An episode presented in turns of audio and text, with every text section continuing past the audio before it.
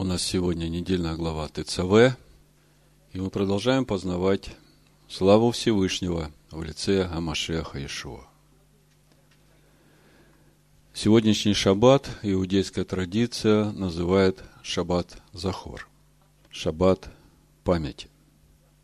Откуда взято это название? Книга Шмот, 17 глава, 14-16 стих написано. «И сказал Адонай Маше, напиши сие для памяти в книгу и внуши Иисусу, Егошева, что я совершенно изглажу память амаликитян из Поднебесной.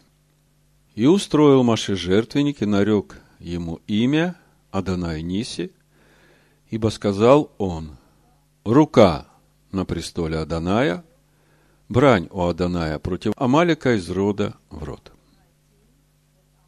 Другими словами, мы сейчас находимся в самом кульминационном месте духовного календаря.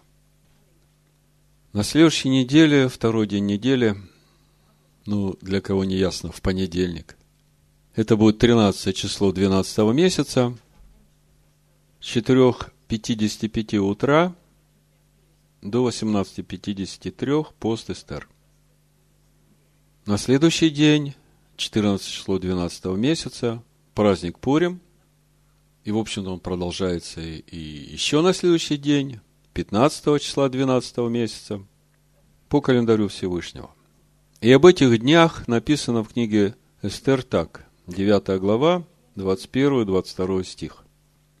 О том, чтобы они установили каждогодно празднование у себя 14 дня месяца Адара и 15 дня его, как таких дней, в которые иудеи сделались покойны от врагов своих.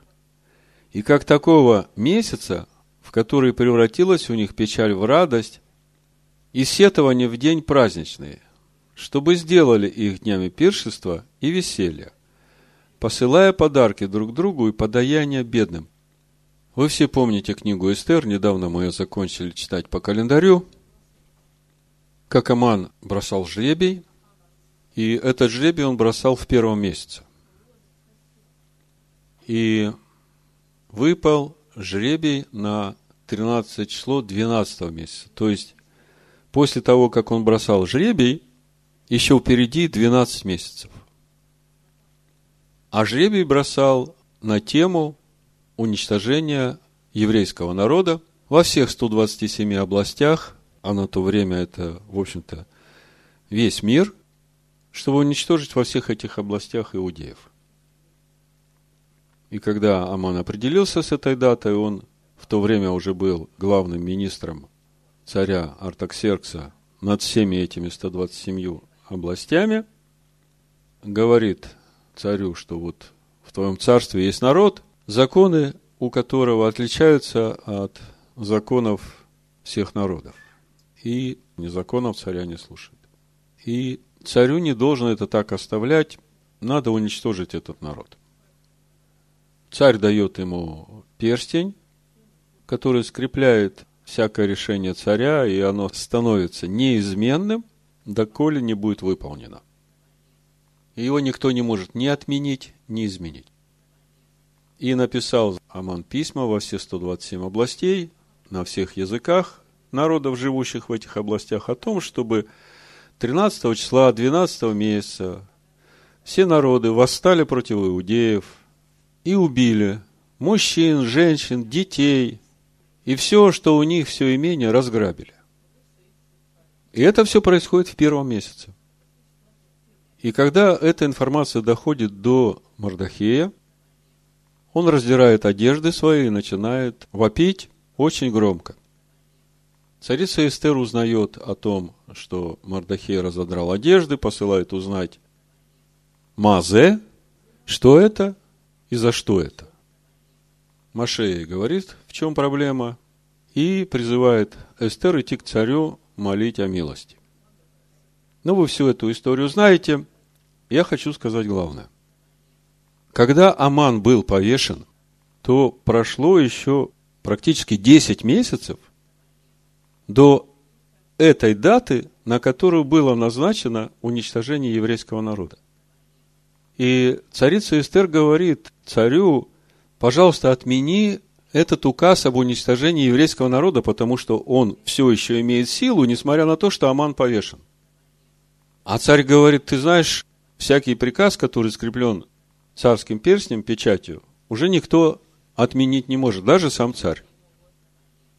И тут же говорит царице и Мардахею, а после этих событий Мардахей стал главным министром вместо Амана над всеми этими 127 царствами. И царь ему отдал этот перстень с печатью. И говорит, вы напишите письмо, как вы считаете нужным, и скрепите царской печатью. И тогда Мардыхай пишет письмо всем иудеям во все 127 областей о том, что иудеям разрешается в этот день, 13 числа, 12 месяца, стать на защиту себя, детей своих, жен своих и всего, что у них, и истребить всех врагов своих, которые хотели их погубить. Так оно и произошло спустя 10 месяцев после того, как это второе повеление было разослано. Но что я хочу сказать? Это относится к нам напрямую. Мы сегодня находимся в самом кульминационном месте, когда приближается это время истребления Амалика. Никто, кроме нас, не сделает за нас то, что мы должны сделать. Не придет дядя со стороны, добрый дядя, и сделает то, что ты бы хотел – и это нам надо понимать и помнить, потому что сейчас именно то время, когда мы готовимся к исходу из нашей тесноты и готовим эти полшекеля, которые пойдут в основание того храма, который строится внутри нас. Это свидетельство нашей победы над Амаликом. Когда мы разбирали это повеление Всевышнего о брани Всевышнего с Амаликом в рот и рот, мы тогда задавались вопросом, а в чем суть нашей брани с Амаликом? Каким образом мы можем его победить? И тогда мы поняли, что суть нашей победы над Амаликом именно в нашем познании Сына Всевышнего, Слова Всевышнего, познании истины. Помните, мы задавались вопросом, Почему Всевышний фараона уничтожил сразу, а почему с Амаликом у него брань из рода в род? Чтобы легко понять, почему, нам очень хорошо понятен этот принцип. От внешнего рабства Всевышний освободил нас сразу. То есть от рабства Египту Всевышний освободил нас сразу. Но вот от того Египта, который внутри нас, вот от этого нам надо освобождаться через познание Сына. В общем-то, здесь и ответ, почему брань у Аданая с Амаликом из рода в род. И, как я уже сказал, суть этой нашей брани с Амаликом для того, чтобы истребить память Амалика в нашем роде, это и есть наше познание истины. Как Иешуа сказал, если Сын освободит, то истинно свободны будете, и это и есть свидетельство нашей победы над Амаликом. И вот э, размышляя над этой нашей победой и о том, что не случайно ведь недельная глава ТЦВ и Шаббат Захор совпадают, и именно в Шаббат Захор читается недельная глава ТЦВ. То есть не случайно Шаббат Захор читается недельная глава ТЦВ, мы понимаем, что у Всевышнего случайностей не бывает. И понимая, что есть определенная духовная связь между бранью Всевышнего против Амалика и нашей недельной главой ТЦВ. Вчера, когда я молился молитвой «Отче наш» и дошел до слов «Да будет Твоя воля на земле, как на небе», вдруг я понял, что здесь речь идет о нашей победе над Амаликом. Вот давайте прочитаем начало этой молитвы, которую оставил нам Иешуа, чтобы увидеть это. Потому что наша недельная глава как раз и говорит о вот тех процессах, которые будут происходить в нашей душе, которые приведут нас к познанию Сына и победе или изглаживанию памяти Амалика из нашей души, из нашего рода. Матвея 6 глава, 9-11 стих написано, Ишуа говорит, молитесь же так, Отче наш, сущий на небесах, да святится имя Твое, да придет царствие Твое, да будет воля Твоя и на земле, как на небе. Хлеб наш насущный дай нам на сей день. Здесь я остановлюсь и прокомментирую, где же здесь вот этот весь процесс изглаживания памяти Амалика в нашем роде и в роде всех святых во всех родах его народа. Первое, что мы видим из этой молитвы, которую оставил нам Иешуа, так это то, что Царствие Небесное приходит тогда, когда начинает светиться имя Его. А кто есть имя Его? Слово. То есть, когда мы начинаем светить Его Слово, приходит Царство Небесное. А каким образом мы светим? Мудрые говорят, тот, кто свято относится к святому, через это он освящается. Вы знаете, есть будничное отношение, а есть святое, трепетное отношение к тому, что говорит Слово. И суть нашего освящения Слова – это наше послушание с любовью и трепетом исполнения, в благоговение. Потому что это святое. Так вот, да святится имя Твое, да придет Царствие Твое. То есть, когда человек начинает светить Слово Всевышнего – приходит Царство Всевышнего. И в первую очередь оно приходит внутрь его сердца. А дальше написано, да будет воля твоя и на земле, как на небе. Другими словами, свидетельством прихода Царства Всевышнего на землю является то, что на земле будет исполняться воля Всевышнего так же, как и на небе. Все просто и понятно. И вместе с тем мы понимаем, что в мире, на земле, в мире, в котором мы живем, Царство Небесное со стороны мимо нас не придет. Оно начнет приходить в этот мир именно тогда, когда оно начнет совершаться внутри нас. Вот когда люди на земле начнут ходить с Царством Небесным внутри себя, вот это и будет вот тот момент, когда Царство Небесное приходит на землю. И когда все люди, живущие на земле, будут такими с Царством Небесным внутри себя, тогда и будет это время, когда Царство Небесное придет. Но мы знаем, что это время не безгранично. У Всевышнего определены времена и сроки, поэтому, когда закончится это время приготовления Царства Небесного в его святых, тогда уже Машех придет, как молния мы читаем. И тогда те, кто уже приготовили себя, они будут в Царстве Небесном. А те, кто не приготовили себя, к сожалению, уже в Царстве Небесном не будут.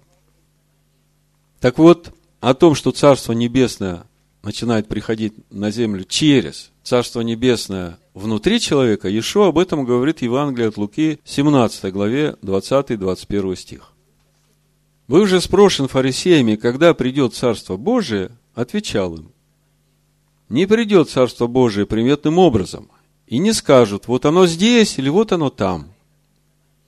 Ибо вот Царство Божие внутри вас есть. То есть это то, о чем я только что говорил. Царство Божие в этот мир не придет приметным образом. И не будут говорить, вот надо ехать там, в Израиль, там уже Царство Божие. Или надо ехать в Ригу, тут уже Царство Божие. Так не будет. Потому что Царство Божие начнется с людей, в которых будет совершаться это Царство Божие. А то, каким образом оно совершается, Иешуа дальше говорит в молитве «Отче наш». «Хлеб наш насущный дай нам на сей день». Раньше, когда я молился этой молитвой, я реально думал, что речь идет о пропитании. Вот э, чтобы э, у меня на каждый день было в холодильнике что покушать.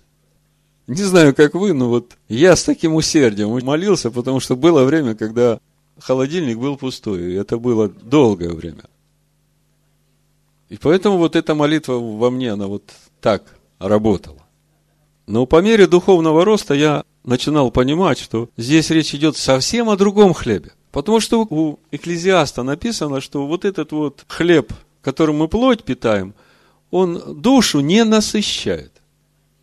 В книге Дворим 8 главе, в третьем стихе написано, «Он смирял тебя, томил тебя голодом, питал тебя манною, которую не знал ты и не знали отцы твои, дабы показать тебе, что не одним хлебом живет человек, но всяким словом, исходящим из уст Аданая, живет человек. А Машех Ешо говорит о себе, что он как раз и есть этот хлеб, сходящий с небес. То есть, мы ведь говорим сейчас о том, каким образом изглаживается память Амалика из Поднебесной в нашем роде. Вот чтобы тебе не заблудиться, начинай читать молитву «Отче наш» и размышлять, потому что там как раз эти этапы и ступени. Каким образом происходит вот это изглаживание памяти Амалика в твоем роде? И то, что дальше написано, это все в эту же тему. Я на этом остановлюсь с молитвой «Отче наш». Как же это реально происходит в жизни человека? То есть мы понимаем, что для того, чтобы Царство Божие пришло на землю, то оно прежде должно прийти в нашу душу. И мы знаем, что наша душа уже от сотворения имеет двойственную природу, в отличие от души животных. Так вот, учитывая то, что наша душа, человеческая душа, имеет двойственную природу, земную составляющую и небесную составляющую, то вот эта практическая реализация Царства Божьего в нашей душе, она будет происходить именно тогда, когда наша душа будет уподобляться, наша земная составляющая нашей души, будет уподобляться небесной составляющей нашей души, в которой живет Сын Всевышнего. Я говорю о возрожденной душе. И вот по мере познания небесной составляющей, по мере уподобления нашей земной души небесной составляющей, и будет приходить Царство Божие внутрь нас, а значит и в этот мир. По сути, это и есть процесс когда жена становится кость от кости, плоть от плоти своего мужа. Так вот, мы уже понимаем, что Шаббат Захор совсем не случайно изучается недельная глава ТЦВ. Не случайно потому, что она нам и говорит о том, каким образом будет изглажена память Амалика в каждом роде народа Всевышнего из Поднебесной. Эта недельная глава нам в деталях говорит о том, как внутрь нас придет Царство Божие. То есть, каким образом земная составляющая человеческой души станет единой с небесной составляющей человеческой души. То есть, кость от кости, плоть от плоти своего мужа, Машеха Иешуа. Проповедь я так и назвал. Да святится имя Твое, да придет царствие Твое, да будет воля Твоя и на земле, как на небе. Вот так Дух мне показал содержание нашей недельной главы. Давайте теперь перейдем в нашу главу, чтобы это увидеть. Воспользуемся нашим проверенным инструментом познания недельных глав, к которому мы пришли, в общем-то, в этом году, который работает, как мы удостоверились, очень стабильно. Мы посмотрим то, о чем говорит наша недельная глава в начале, посмотрим о том, о чем говорит наша недельная глава в конце, потом соединим это с тем, что говорится между началом и концом. И вот эта главная мысль, которая связывает все это содержание, это как раз и будет то, чему Всевышний хочет нас научить. Тора – это ведь учение. И Всевышний дал нам это учение, чтобы научить нас Царству Божьему. И вот когда мы это все свяжем в одно целое, в одну мысль, мы поймем то, чему Всевышний хочет нас научить через недельную главу ТЦВ. И, как я уже сказал, она как раз и учит нас тому, каким образом придет Царство Божие внутрь нас. А если придет внутрь нас, то значит и на эту землю, в этот мир, где мы живем. Наша глава начинается с повеления Всевышнего сынам Израиля приносить Маше, чистый елей, для освящения, чтобы горел светильник в скине собрания во святом. Я прочитаю Шмот, 27 глава, 20-21 стих. «И вели сынам Израилевым, чтобы они приносили тебе елей чистый, выбитый из маслин для освящения, чтобы горел светильник во всякое время, в скине собрания вне завесы, которая перед ковчегом откровения. Будет зажигать его Аарон и сыновья его от вечера до утра, пред лицом Адоная. Это устав вечный для поколений их от сынов Израилевых. То есть, мы понимаем, что светильник стоит в нашей душе человеческой, и суть этого светильника – дух человека, по которому Всевышний определяет состояние нашей души, и повеление Аарону зажигать этот светильник, который состоит из семи лампад, полнота Духа Всевышнего, чтобы этот светильник горел от вечера до утра. То есть, от вечера, когда мы были в полной тьме, до утра, до прихода, второго прихода Машеха Ишуа. И это вечный устав для всех поколений от сынов Израилевых. Интересно написано, не от Всевышнего, а от сынов Израилевых. Ну, где возьмут сыны Израиля в пустыне чистый, выбитый елей, мы об этом подробно говорили. Захария 4 глава, я не буду тут уже подробно останавливаться, вы это уже на память знаете. Там из двух маслин течет золото в чашечку над этим светильником, а из этой чашечки по семи трубочкам течет елей. Это тот елей, который сыны Израиля должны принести. И Аарон должен зажечь эти светильники от вечера до утра, зажигать. Причем, как мы дальше будем читать в Торе, зажигать будет до тех пор, пока они не станут гореть самостоятельно. Вы знаете, как иногда зажигаешь гаснет. Зажигаешь, гаснет. И надо зажигать до тех пор, пока он уже начнет гореть стабильно. Это то, чем начинается наша глава, и мы видим уже здесь, ну, в общем-то, полноту духовного процесса, того, как Всевышний не воинством и не силой, но духом своим будет устроять храм внутри нас. Через познание этих двух маслин, которые суть учения Машеха через Маше и суть учения Машеха через Иешуа. А заканчивается наша глава описанием жертвенника воскурений, который должен стоять во святом напротив ковчега, где открывается Всевышний. В то время там висела завеса. В наше время эта завеса разорвана, на котором Аарон будет воскурять фимиам утром и вечером. И очень важно обратить внимание на то, что он этот фимиам утром и вечером будет зажигать именно в то время, когда будет приготовлять лампады светильника. То ли чистить их, то ли зажигать их, утром чистить, вечером зажигать. Но в то время, когда он это делает, он обязательно должен зажигать фимиам. Вопрос. А какая связь между зажиганием этого фимиама на золотом жертвеннике с приготовлением светильника и зажиганием лампад светильника. Это же все духовное понятие. И нам надо хорошо понимать, потому что это же часть нашего служения в нашем внутреннем храме. Давайте прочитаем книга Шмот, 30 глава, с 1 стиха.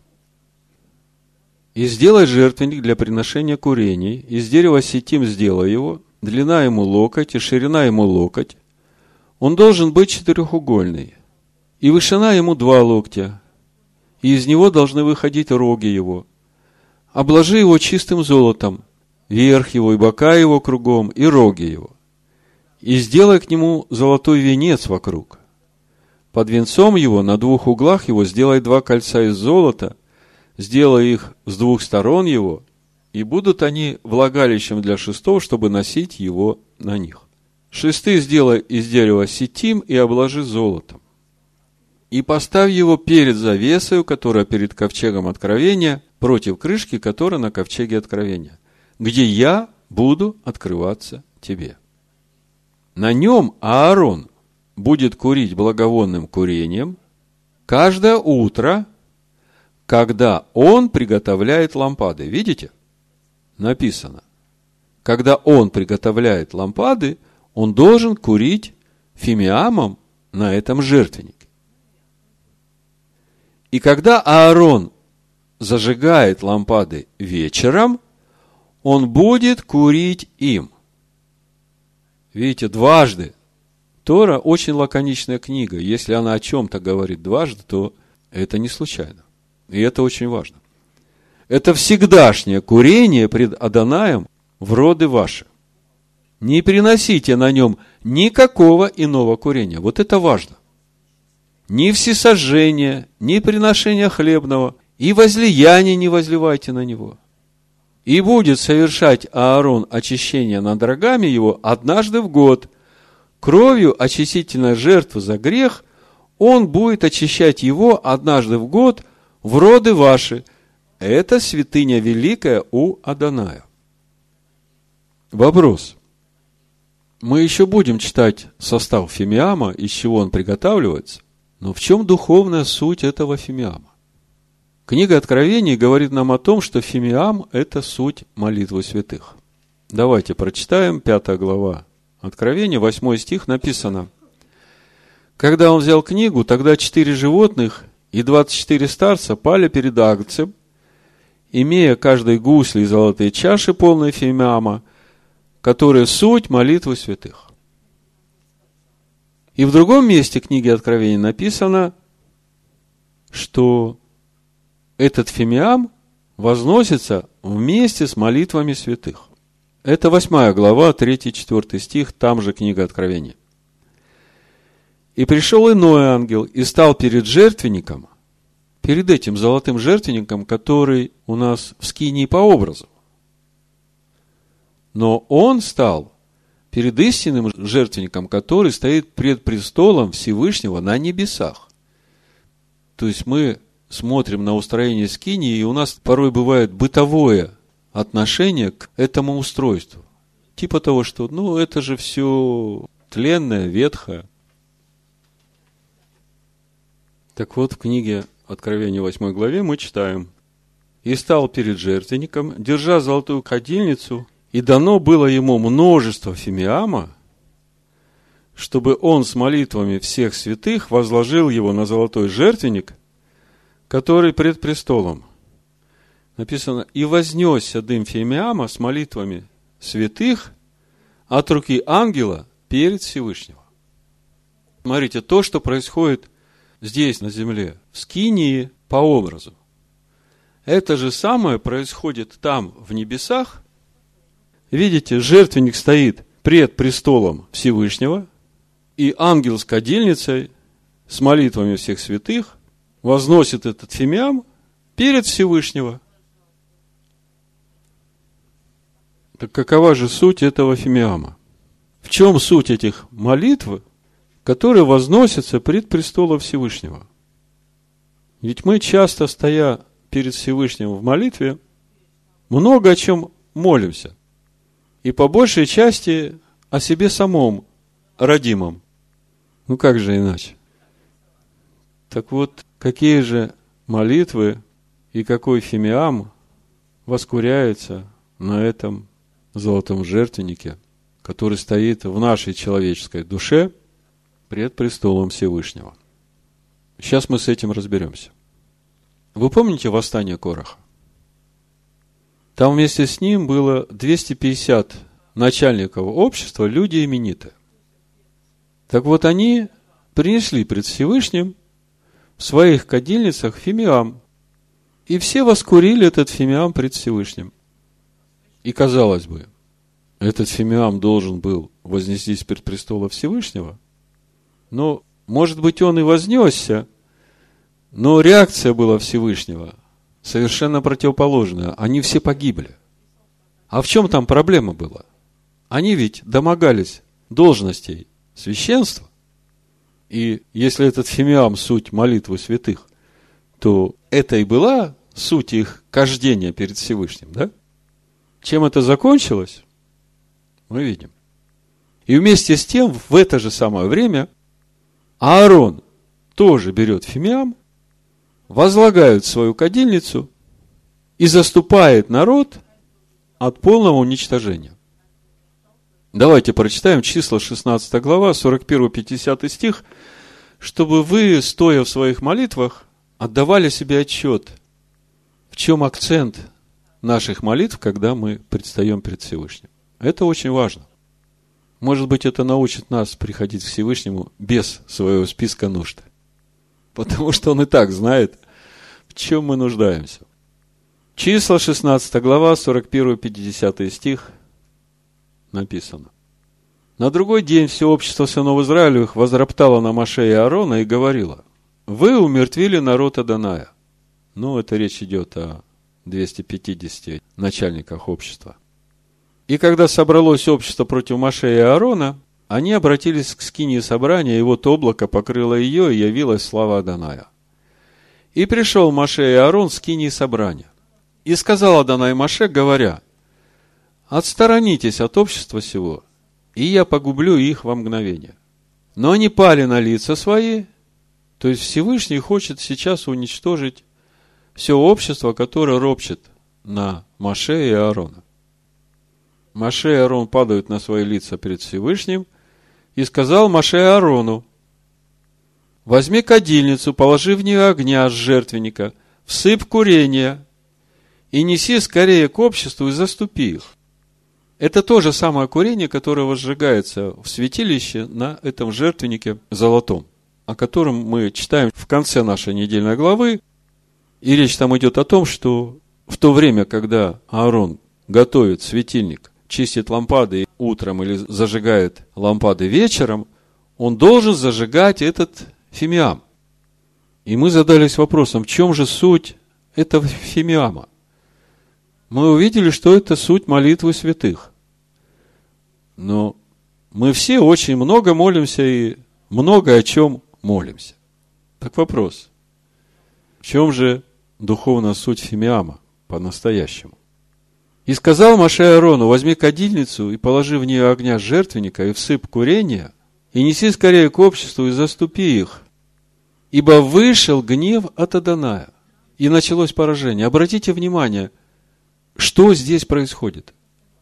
Вышел гнев от Аданая, хочет истребить весь народ, а Маше говорит, давай быстренько насыпь Фимиама в свою кадильницу и быстренько иди и заступи народ. А мы ведь знаем, что фимиам – это суть молитва святых. Так в чем же суть этой молитвы? И взял Аарон, как сказал Маше, и побежал в среду общества, и вот уже началось поражение в народе, и он положил курение и заступил народ, стал он между мертвыми и живыми, и поражение прекратилось. И умерло от поражения 14 700 человек, кроме умерших по делу Корееву. И возвратился Арон к Маше, ко входу скини собрания, после того, как поражение прекратилось. Смотрите, люди уже были определены на уничтожение гневом Всевышнего. И молитва святого остановила это поражение. Скажите, в чем же суть этой молитвы? Это заступническая молитва. Это ходатайственная молитва. Те 250, они пришли со своим фимиамом. Но кончилось для них это печально, потому что они искали своего. А Всевышнему нужны такие священники, у которых в сердце будет болеть за ближних своих, которые уже определены на погибель, а они бегут с этим фимиамом, с молитвами, и ставят преграду этому ангелу-губителю. Вот такой фимиам ангел на небесах возносит пред престола Всевышнего. А теперь сложите это все с тем, чем заканчивается наша недельная глава. Устав от сынов Израилевых для Аарона. Воскурять этот фимиам, и мы теперь понимаем, в чем суть этого, когда он будет приготовлять лампады и зажигать в них елей во святилище. А суть этого светильника и суть этого святого – это души сынов Израиля, в которых должен гореть истинный свет. В итоге мы видим, что начало и конец нашей главы говорят нам о том духовном труде, который должен происходить в наших душах во все время нашего странствования через пустыню и овладения обетованной землей. Если сказать проще, во все то время, доколе наша душа земная станет единой с Машехом Ешо, живущим в нашем сердце.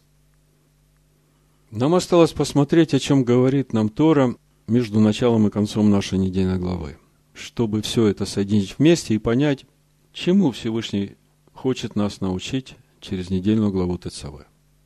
И поверьте, в этой недельной главе содержится весь план создания народа Всевышнего на всю историю Земли, на все семь тысяч лет. Логично предположить, что если начало и конец главы говорят о тех духовных процессах, которые будут происходить в нашей душе по взращиванию в ней Машеха Иешуа, тогда и то остальное все содержание нашей главы должно говорить именно об этих процессах. Давайте попробуем это увидеть. 28 глава с 1 по 3 стих написано «Возьми к себе Аарона, брата твоего, то есть Маше должен взять к себе Аарона, брата своего, и сынов его с ним, из среды сынов Израилевых, чтобы он был священником мне. Аарона и Надава, Авиуда, Илиазара и Ифамара, сынов Ааронов. И сделай священные одежды Аарону, брату твоему, для славы и благолепия, и скажи всем мудрым сердцем, которых я исполнил духа премудрости – чтобы они сделали Аарону одежды для посвящения его, чтобы он был священником мне. То есть, то, что начинается в 28 главе и дальше, 29 и вообще до конца книги Шмот, речь идет о том, как будут приготавливаться священники для Всевышнего. И делать это будет Маше. Сразу следует обратить внимание на начало нашего стиха. И возьми к себе. В Торе написано «Веата акрев элейха». И вот это слово акрев от глагола кирув – приближаться. То есть и приблизь Аарона к себе. И этот же корень кирув в однокоренном слове карван, который означает приношение, дар. И так говорят о жертвах, который приносится в дар Всевышнему. То есть, по сути, речь идет о том, что Всевышний говорит Маше, возьми Аарона и его сыновей и принеси их в жертву себе. Ни много, ни мало. И, в общем-то, эту тему мы подробно разбирали, в проповедях это есть. Я остановлюсь здесь очень коротко. Вопрос здесь в том, кем является Маше, чтобы Аарона и его сыновей приблизить к Маше – и кто такие в этом случае Аарон и его сыновья, которых нужно принести в эту жертву? И чтобы понять, что здесь происходит, нам важно понимать, для чего это происходит. А это происходит для того, чтобы Аарона и его сыновей сделать священниками Всевышнему. То есть для того, чтобы человека сделать священником, его нужно принести в жертву Маше. Кто же такой Маше и кто такой Аарон и его сыновья. Но мы понимаем, что и Маше, и Аарон – это реальные люди со своей родословной, рожденные в свое время от своих родителей. То есть, это конкретные исторические личности. И я совсем не собираюсь умолить их значение в истории еврейского народа. Но вместе с тем мы понимаем, что Тора – это не историческая книга и не книга родословия. Тора – это план реализации замысла Всевышнего по сотворению человека по образу и подобию Сына Всевышнего. И по сути все содержание нашей недельной главы посвящено именно тому, как приготовить священников для Всевышнего. И чтобы понять духовный план того, о чем говорит наша недельная глава, я приведу два места Писания изучения Ишуа и апостолов. Книга Откровений, 5 глава, 8-10 стих написано. «И когда он взял книгу, Тогда четыре животных и двадцать четыре старца пали пред Агнцем, имея каждый гусли и золотые чаши, полные фимиама, которые суть молитвы святых. И поют новую песнь, говорят, достоин ты взять книгу и снять с нее печати, ибо ты был заклан и кровью своей искупил нас Всевышнему из всякого колена языка и народа и племени, и соделал нас царями и священниками всесильному нашему, и мы будем царствовать на земле. Мы понимаем, что этот стих говорит нам о Машехе Иешуа, о той жертве, которую Он принес для нас. И то, как искупил Он нас своей кровью для Всевышнего, это понятно. А вот то, как Он соделал нас священниками, вот этот процесс детально описан в нашей недельной главе. И как мы увидели, начинается этот процесс с глагола «кирув» – приближение к Маше через принесение в жертву тех, которые избраны Всевышним быть священниками. И о сути этого глагола «кирув» Иешуа говорит так, Матвея, 10 глава, 38-39 стих. «И кто не берет креста своего и следует за мною, тот недостоин меня». Заметьте, понятие креста – стойки казни. Об этом понятии Иешуа говорит еще до того, когда он будет распят на стойке казни. И это заставляет нас задуматься, а что же имеет в виду, когда говорит об этом кресте, с которым мы должны следовать за ним? Потому что если у нас нет этой стойки казни, на которой мы умираем для себя, чтобы жить для него, то тогда мы напрасно следуем за ним. Кто не берет креста своего и следует за мной, тот недостоин меня. Скажите мне, в чем суть этой стойки казни? Апостол Павел во второй главе послания Галатам говорит, законом я умер для закона, чтобы жить для Машеха. Это параллельное место этому месту Писания, чтобы понять, что есть стойка казни для нас. Законом познается грех. И именно на этой стойке казни мы умершляем тот грех и тот корень греха, который в нас и даем там место Машеху, вот это и есть следовать за Машехом со своей стойкой казни. И дальше Ишуа говорит, сберегший душу свою, потеряет ее. То есть, свою человеческую душу со своими пониманиями, со своими мыслями души. Помните, как написано в притчах 23 главе, какие мысли в душе человека, такой он и есть. Так вот, умершление нашей души происходит именно через уподобление мыслей нашей души Машеху Иешуа, живущим в нашем сердце. И это и есть процесс, следования за ним со своей стойкой казни, когда мы умершляем свое понимание, мысли своей души и принимаем мысли Машеха Иешуа, Слово Всевышнего. В этом суть процесса уподобления. Сберегший душу свою потеряет ее, а потерявший свою душу ради меня сбережет ее. И в прошлом году, разбирая недельную главу Пиццавы, мы задавали себе вопрос, кто же такой в данном случае Маше, если он вот сейчас просто берет и начинает приготовлять для Всевышнего священников. Мы знаем, что Маше вывел народ из Египта. Мы знаем, что Маше восходил на гору получить Тору. Но вместе с тем мы сейчас говорим о том, что Тора – это замысел Всевышнего, это не просто историческое событие. И книга Откровений нам говорит, что священниками нас делает Машех Иешуа. А Маше это как раз тот, через которого Машех это делает. Другими словами, если говорить о реальных духовных процессах, то Маше является образом Машеха. Так вот, если Маше – это образ Машеха, кто же тогда если говорить в духовном плане, Аарон и его сыновья. Образом кого они являются, если речь идет о том, что Маше сейчас готовит священников для Всевышнего. Вы обратили внимание на то, что в нашей недельной главе Аарон нигде не называется первосвященником. Везде сказано «и будет священником мне». И это тоже подсказка для нас. Тем более мы знаем, что истинный первосвященник, он не из колена Левия, он из колена Ягуды.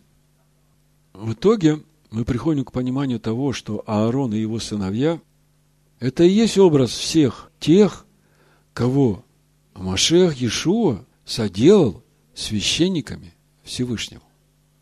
А если еще более детально говорить, то образ Аарона и его сыновей – это образ Машеха Иешуа, которого мы взращиваем в наших человеческих душах, в этой земной составляющей. Потому что в небесной составляющей уже пребывает истинный Машех Иешуа. Вы успели всю эту картину охватить? И теперь вы понимаете, какая роль Маше во всем этом процессе. Не конкретно о Маше как о человеке, а конкретно об учении, о Торе, которая дана через Маше, а суть Торы Машех, потому что из Машеха течет Тора. Да будет это сказано не в обиду Аарону и его сыновьям, поскольку мы сейчас говорим о внутренних процессах, которые должны происходить в нашей душе при приготовлении нас в священнике Всевышнему. И именно потому Аарон нигде не назван первосвященником. Потому что когда Аарон входит во святилище, возжигать светильники, воскурять фимиам, выкладывать хлеба предложений, в святом святых пребывает истинный Машех. Потому что именно через него раскрывается Всевышний и говорит. Другими словами, вся наша недельная глава говорит о том процессе взращивания священников в нашей душе, приготовления нас в священников. 28 глава говорит об одеждах. Одеждах, которые нужно приготовить для священников, и эти одежды будут готовить мудрые сердцем. И мы знаем, что духовное понятие одежд – для святых – это праведность. Это праведность святых. У Исаия написано вся наша праведность, как запачканная одежда.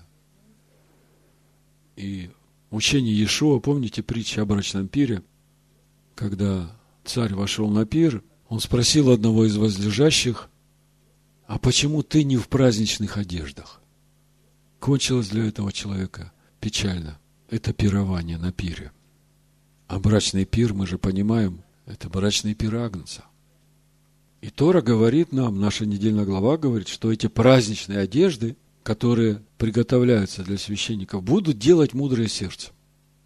И в предыдущие разборы мы уже говорили о том, что мудрые сердцем – это как раз те, которых Машех Иешуа поставил апостолами, пророками, евангелистами, пастырями, учителями для совершения святых, доколе они придут в полноту возраста Машеха.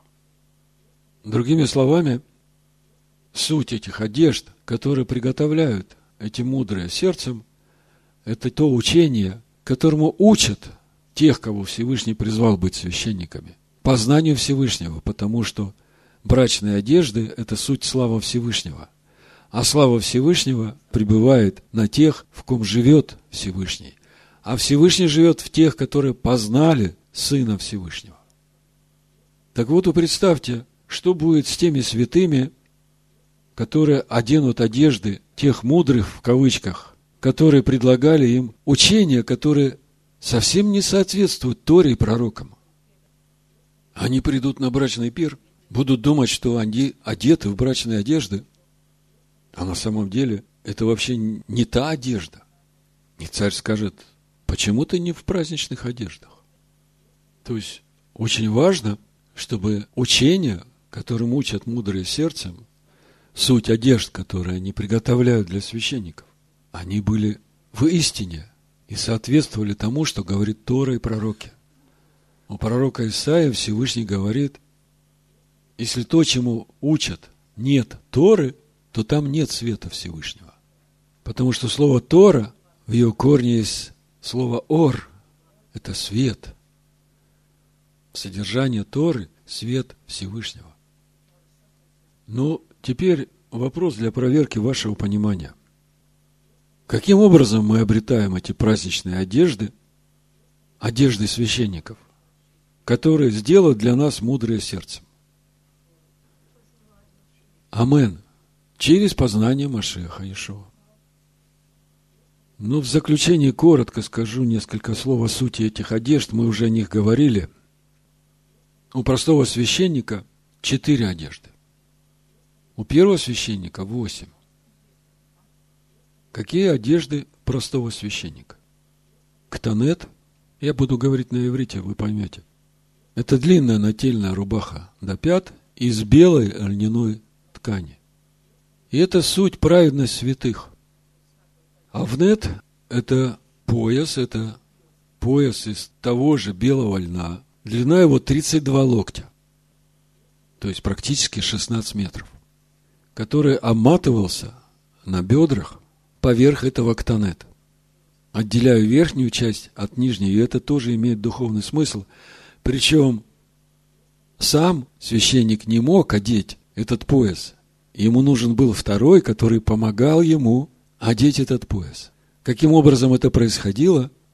С одной стороны стоял тот, на которого нужно надеть этот пояс, и в руке держал конец этого пояса. И с другого конца на расстоянии 16 метров стоял другой, тоже предназначенный быть священником, и держал этот пояс.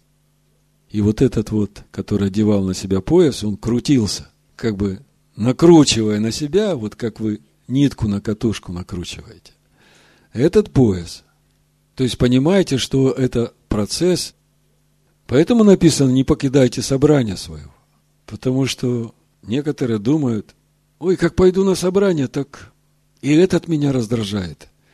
И этот меня раздражает. И вообще все помазание теряю. Голова болеть начинает. Прихожу домой разбитая. Я лучше не буду ходить на это собрание. Я лучше вот э, в интернете, там, в Ютубе посижу сама с собой, послушаю проповедь, и мне будет хорошо. Будет ли хорошо? Не будет, потому что ты не увидишь кто же ты есть на самом деле. Вот именно то, что тебя раздражает, от чего у тебя болит голова, это то, от чего тебе надо освобождаться, чтобы стать священником. Потому что мы увидели суть фимиама сегодня. А если будешь приходить со своей кадильницей, со своим фимиамом, то будет как с 250 начальниками общества. Об этом надо помнить. В послании Ефесянам в 6 главе Апостол Павел об этих одеждах Актонет и о поясе Авнет говорит очень просто. Ефесянам 6.14. «Итак, станьте, припоясав чресла ваши истинную». Вот эти 16 метров, которые наматываются, это как раз и есть процесс припоясывания наших чресел истиной. В чем суть наших чресел? Наши бедра. Это опора для нашей верхней части – и это опора для нашей нижней части. По сути, это то основание, на котором мы строим свою жизнь в этом мире. И для того, чтобы строить на правильном основании, чресло надо обмотать истиной. И облегшись броню праведности, так вот этот ктанет, который до самых пят, это льняная рубаха. Это и есть наша броня праведности. Заметьте, все белого цвета. Идем далее. Мицнефет. В синодальном кидар – это у первосвященника, и мигбаот – головная повязка у священников. Это головной убор, который представляет собой тоже длинный отрезок льняной ткани, белой, длиной порядка 10 метров, который нужно наматывать на голову. В послании Ефесянам в 6 главе, в 17 стихе, апостол Павел говорит, «И шлем спасения возьмите. Ну, я раньше читал, когда еще Тору не изучал, я думал, что это каска. Знаете, каску одел на голову или шлем мотоциклетный.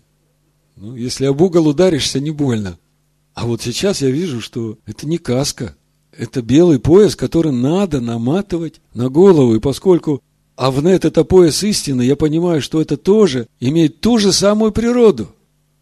Так вот, для того, чтобы мне защитить свою голову от всех тех мыслей, которые летают вокруг и пытаются влезть в мою голову. Чтобы меня защитить от этих мыслей, мне надо свою голову обмотать этой истиной. 10 метров. И мы видим, что это необходимый покров для головы священника при их служении в скине. Именно отсюда пошла традиция ношения кипы. То есть кипа должна быть на мужчине всякий раз, когда он становится на молитву или приходит в собрание святых. или садиться за изучение Торы. Когда ты на работе, то ты можешь быть и без кипа. Но я по себе знаю, что именно на работе бывают такие ситуации, когда тебе срочно нужно помолиться Всевышнему, потому что у тебя ничего не получается. И что ты будешь делать в это время? Скажите мне, что будет со священником, если он войдет во святилище, предстать пред Всевышнего, а у него не будет головного убора? Ну, хорошего ничего не будет, да? Поэтому, если Всевышний призвал тебя быть священником, то ты должен понимать, что одежды священника, их всего четыре. Ктанет – броня праведности твоей. Авнет – пояс истины. Мигбаот – головная повязка. И еще в Торе это названо Михнесей. По сути, это бриджи, шорты длиной до колен. Тоже из белой льняной ткани. И прикрывают половые органы. И указывают на святость и обузданность в этой части тела человека. К одеждам Аарона добавляется еще четыре вида одежды. И раньше я думал, какой смысл изучать одежды первосвященника, если у нас уже есть первосвященник, он одесную Всевышнего, чего мне туда лезть? Но сейчас, когда я понимаю, что истинный первосвященник Машех, а Аарон и его сыновья – это как раз те священники, которых Машех Иешуа приготовляет из наших душ, то это меняет дело. То это говорит о том, что мне нужно разбираться в этих одеждах. Смотрел комментарий еврейских мудрецов, получил подтверждение этой мысли. Один из комментаторов говорит, что ну, одежды священников – это для нас, рядовых евреев, этого нам достаточно. А вот одежды для первосвященника, эти одежды воздействовать должны на руководителей общества. И когда я об этом думаю, я вспоминаю, Ешуа говорит, а кто из вас больше? Тот, кто служит большему числу людей. И через это я начинаю понимать суть одежды первосвященников, суть нагрудника, суть камней оникс, суть этой накидки, которая поверх Меиль называется. Я коротко скажу об этих одеждах, чтобы вы понимали, в чем их суть. То есть это напрямую относится к нам, и вам не надо думать, что мне хватит одежд священника. Больше из нас тот, кто служит большему числу людей. И суть Фимиама – это устав от сынов Израиля для священников чтобы молиться за тех, на кого уже гнев Всевышнего вышел, чтобы остановить поражение. И это воля Всевышнего. Всевышний не радуется, когда гибнут люди. Так вот, к одеждам священника у первосвященника добавляется еще четыре вида одежды. Мииль – это такая длинная накидка из голубой шерсти. Она без рукавов, с вырезом для головы – и внизу у нее колокольчики, разделенные гранатовыми яблоками. Эта накидка одевается поверх ктонет с поясом. То есть, когда накидка одевается, пояс уже не виден. Но это еще не все. На этот меиль, на эту голубую накидку, еще поверху навязывается эфот. Это такой фартук с длинными тесемками через плечи, на которых, на плечах на этих тесемках и крепятся эти камни оникс. И на груди, между этих двух шнуров, которые идут от эфот на плечи к камням оникс, прикрепляется хашен, это нагрудник судный. И размер этого нагрудника, как написано в Торе, мизинец. И суть не в том, что мизинец, а речь идет о том расстоянии, которое, вот если вы так раздвинете пальцы, от э, большого пальца до мизинца. То есть вот это вот размер этого хашена, на котором находятся 12 камней, суть 12 сынов Иакова, 12 колен Израиля. Это примерно 18-20 сантиметров. То есть вы понимаете, что это совсем небольшой квадрат, причем он сделан двойным, у него как бы внутри карман есть, о котором сказано, что туда надо вкладывать урим и тумим. Урим – свет, тумим – совершенство. И мы уже говорили об этом. Речь идет о имени Всевышнего, речь идет о, о Духе Всевышнего. То есть, если священник имеет Духа внутри, тогда эти камни являются ответом для сынов Израиля на их вопросы от Всевышнего. Но это не главное его предназначение. Его главное предназначение именно в том, когда священник Аарон входит во святилище для того, чтобы совершать свое служение, и мы сегодня видели, что его служение заключается в том, чтобы возжигать светильник и приготовлять его, и воскурять там фимиам, когда он приготовляет. Так вот этот наперстник как раз свидетельство вот этого служения с воскурением фимиама 30 стих, 28 глава написано, «На наперстник судный возложи у Риму Тумим, и они будут у сердца Ааронова, когда будет он входить во святилище пред лицо Аданая. И будет Аарон всегда носить суд сынов Израилевых у сердца своего пред лицом Аданая». О чем речь идет?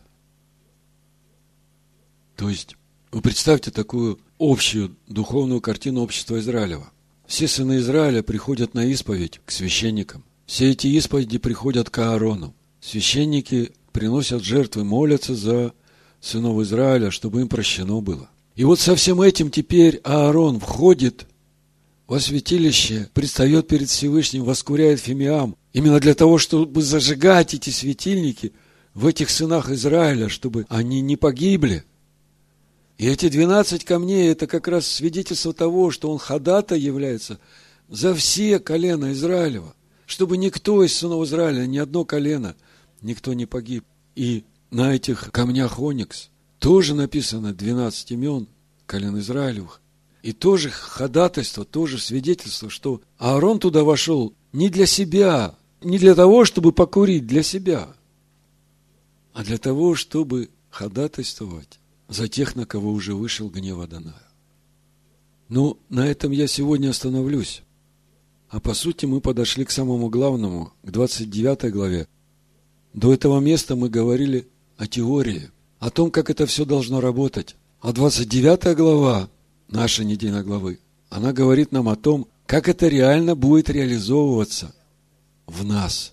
Но у нас еще будет возможность поговорить об этом, потому что о приготовлении священников мы еще будем изучать в недельных главах до конца книги Шмот. А на этом я остановлюсь. Напомню вам, что у нас сегодня шаббат Захор, шаббат памяти. И мы говорим о том, как Всевышний будет изглаживать память Амалика из Поднебесной, из рода в род, то есть в каждом роде его народа потому что он всех в своем народе призвал быть священниками. И об этом процессе Ишуа нам говорит в молитве «Отче наш». «Отче наш, сущий на небесах, да святится имя Твое, да придет царствие Твое, да будет воля Твоя и на земле, как на небе. Хлеб наш насущный дай нам на сей день. Да поможет нам Всевышний в этой нашей борьбе с Амаликом. Шаббат шалом, хак пурим самех. Амин.